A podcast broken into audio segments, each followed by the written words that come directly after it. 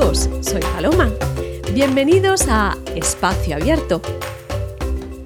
Hoy tengo como invitadas a dos chicas argentinas, a Mónica y, y a Claudia, y ellas tienen un proyecto muy interesante juntas, que es el proyecto del cuentacuento o del cuento. ¿Cómo lo definirías tú, Mónica? Lo definimos como cuentacuentos, con música y canciones y aparte con manualidades.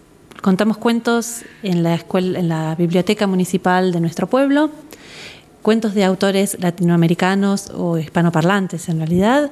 Buscamos que no sean cuentos traducidos y ya hace casi tres años que estamos con este proyecto. Empezamos como por nuestra propia iniciativa, decíamos, nuestros hijos no tuvieron esta oportunidad, ¿dónde los llevábamos para que cuenten? No había espacios para que los chicos puedan desarrollar el idioma y bueno, así fue, hablando con integración, con la biblioteca, junto con Claudia dijimos, empezamos.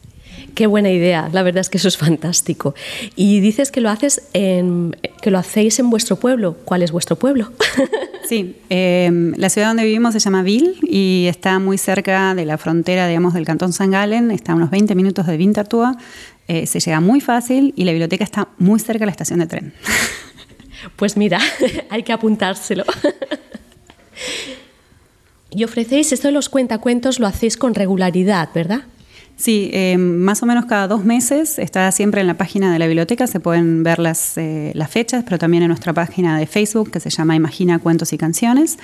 Eh, y sí, el cuentacuentos dura más o menos una hora, donde contamos el cuento, cantamos canciones que tienen que ver con ese cuento y después siempre hacemos alguna manualidad con los chicos para que se lleven a casa y puedan acordarse de la historia linda que escucharon. ¿Y pueden comprar también el libro? Eh, en general, no. Lo que sí hacemos es darles la información para que se lo compren a Fátima en Ibercultura. ¿Por eso os quiere tanto? Y bueno, salvo uno, que es el pajacuato, que ese sí lo pueden comprar porque lo escribí yo.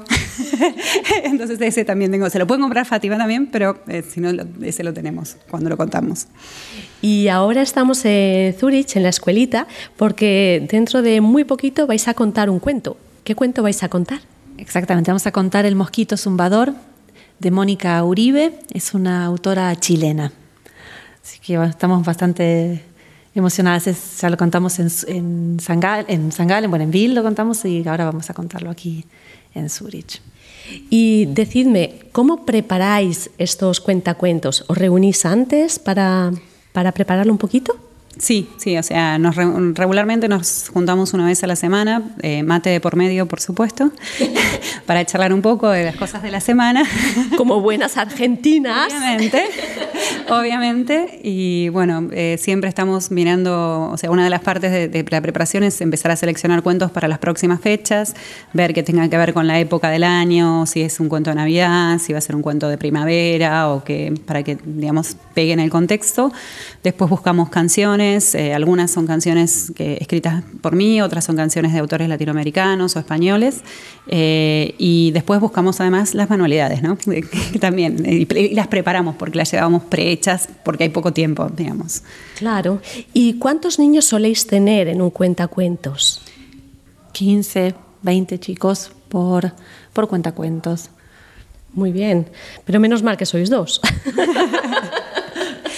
Sí, eh, bueno, yo doy clase con niños eh, desde el 0 hasta 7, 8 años. Entonces, eh, después de 20 años de clase, uno aprende a manejar también las dinámicas de los grupos y, y, demás. Pero sí, por supuesto, es mejor cuando somos dos y no una sola.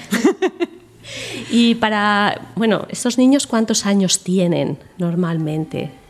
En principio, los cuentos están pensados para niños entre 2 y 6 años pero ya tuvimos experiencias con niños más grandes que al principio dicen, mmm, esto tal vez, pero después vienen a cantar y las manualidades les gusta también.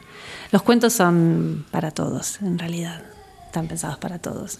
Bueno, de hecho yo me voy a quedar ahora a escucharos. Muchas gracias por esta entrevista. Ya lo dejamos. Sí, muchas gracias a vos. Bueno, y de vosotros, queridos oyentes, también me despido hasta dentro de dos semanas aquí en PodArt Espacio Abierto y ya sabéis que nos podéis seguir por nuestra página web podart.ch o por las redes sociales, por Facebook o por Instagram, PodArt Podcast. Venga, nos vemos. Adiós.